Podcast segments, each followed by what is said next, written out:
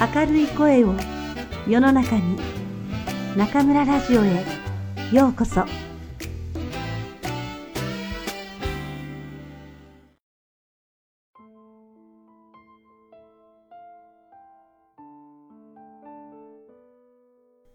自分らしさはいらない。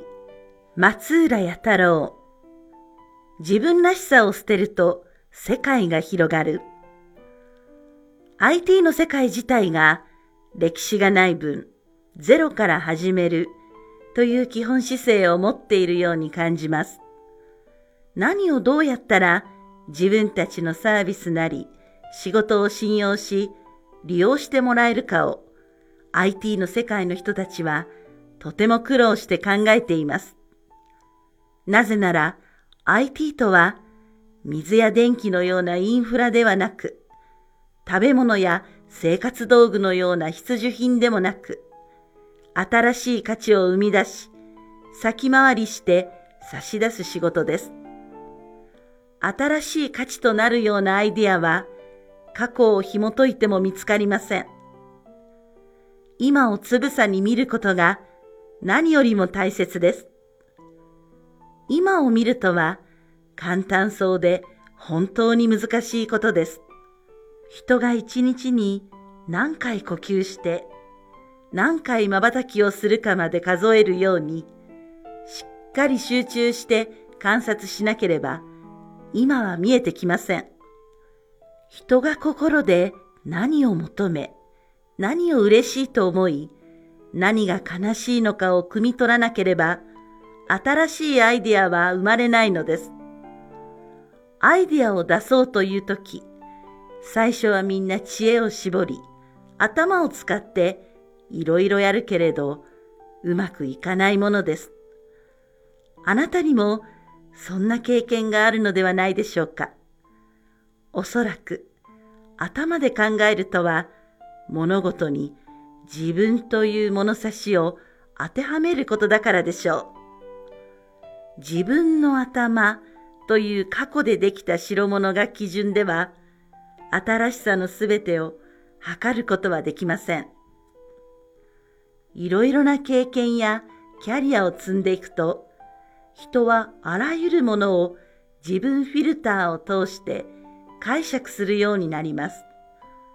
ありのままを素直に受け取らず、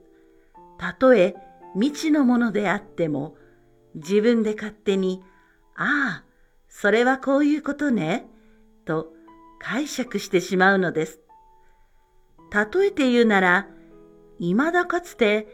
食べたことのない味のサラダを食べたとき、珍しい味だけど、ちょっとパクチーに似ている、と自分のフィルターに通し、パクチーのサラダと解釈してしまうようなもの。そうすると、新たな未知の構想を知るチャンスは失われます。しかし、自分のフィルターがなければ、新しい構想のサラダと素直に受け止め、新しい料理を知るチャンスが生まれます。アイデアを生み出したいのなら、どんなに偉くても、どんなにキャリアがあっても、どんなに知識が豊かでも、無知な自分になることがとても大切です。それには、プライドを捨て、自分らしさを捨て、自分をゼロにすることです。アイデアというのは、とても幅が広くて、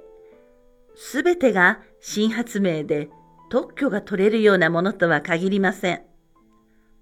多くのアイデアは世の中に埋もれているものに対する気づきです。先入観がなく、素直であればあるほど、はっとする気づきがたくさん見つかります。そう。アイデアが仕事を支え、仕事の密度を濃くしていきます。この世の中には何かがきちんと見えている人、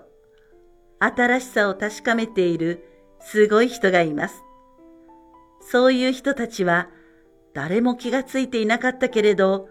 ずっと欲しいと思っていたものをすっと見つけ出し、アイディアとして形にし、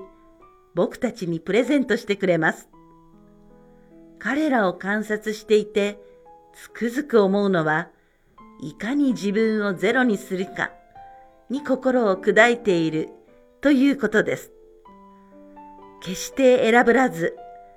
高い場所から物を言うようなことはしない。目線と腰の位置を常に低くし、ゼロに近づける。自分が自分がという言葉がない。自分の都合や自分が楽しくて嬉しいことよりもまず世の中のみんなが嬉しいことを考える。つまり、徹底的にある種の自己否定をしているのです。自分をゼロにするという新しい自己否定。プラスもマイナスもなく、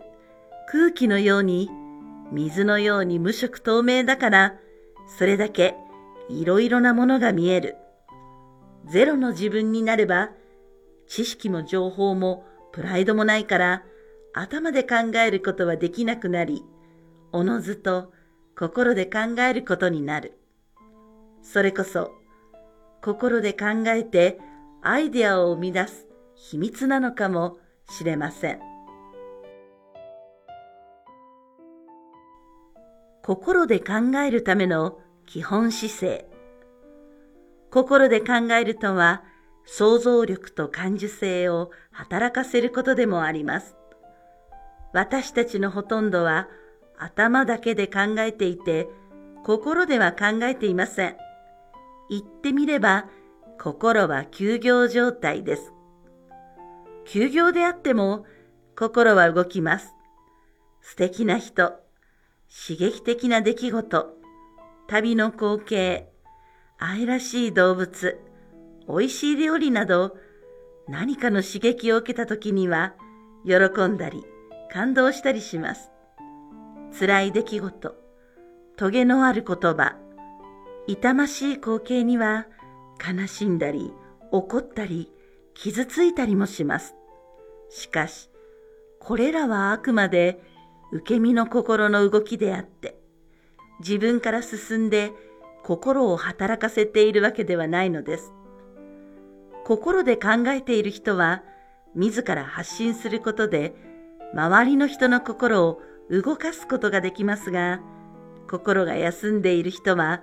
誰かに与えられたものに感動したり、失望したりするだけ。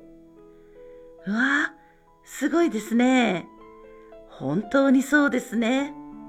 なんてひどいことでしょう。出てくるのは自分の意見ではなく、何かに対しての感想ばかりになります。自ら働きかけず、受けてばかりというのは不自然な状態ではないでしょうか。とはいえ、ずっと休業していたのに、ある時点でパチンとスイッチを切り替えるように、心で考えられるようになる人もいます。そういう人はどんどん伸びていくし、これまで使ってなかった能力が一気に吹き出すようです。そのスイッチとは何だろう？僕なりに考えた答えは、プライドを捨てること。周りのすごい人たちを見ていて、その仮説を得たのですが、自分自身、そうせざるを得ない場面に直面してもいました。2015年の春、僕は49歳の新入社員という立場にありました。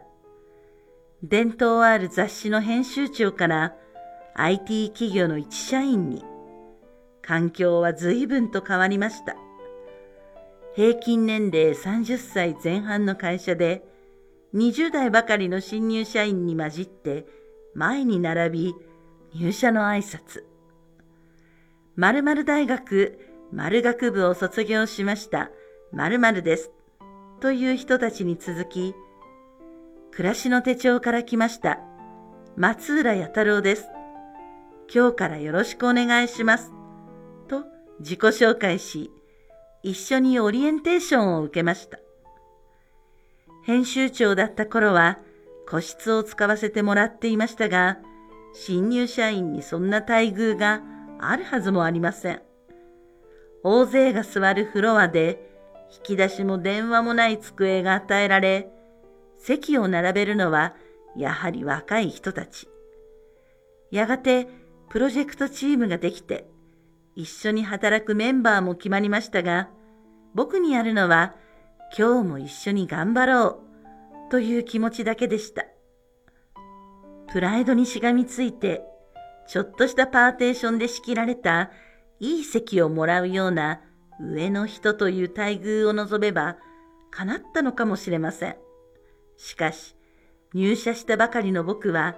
全く収益を上げていない立場であり、毎日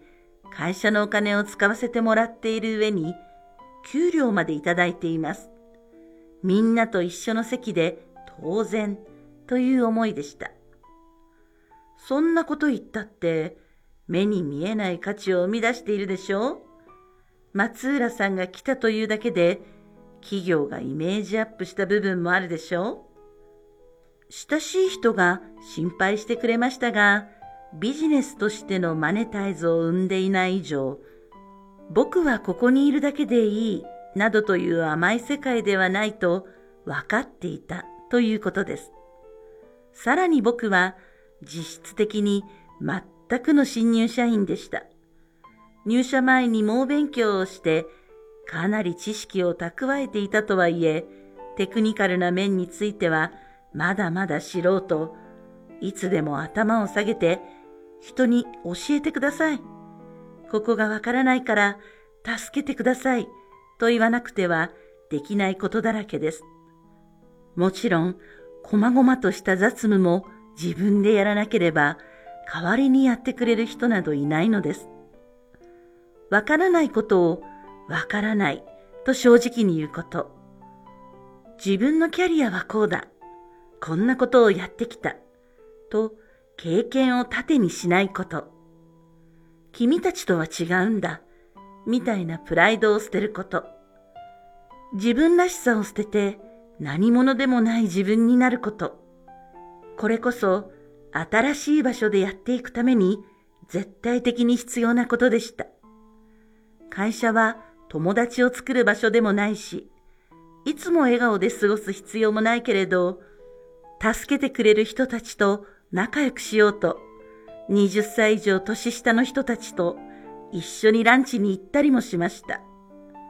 自分らしさを捨てると空気のようにその場に溶け込める。すると新しい職場や新しい環境に馴染むことができますし、詳しくは辞書で書きますが、仕事において直接的な効果も生まれます。プライドを捨てることは難しい。だけれど、思い切って捨ててしまった時の軽やかさは素晴らしいものです。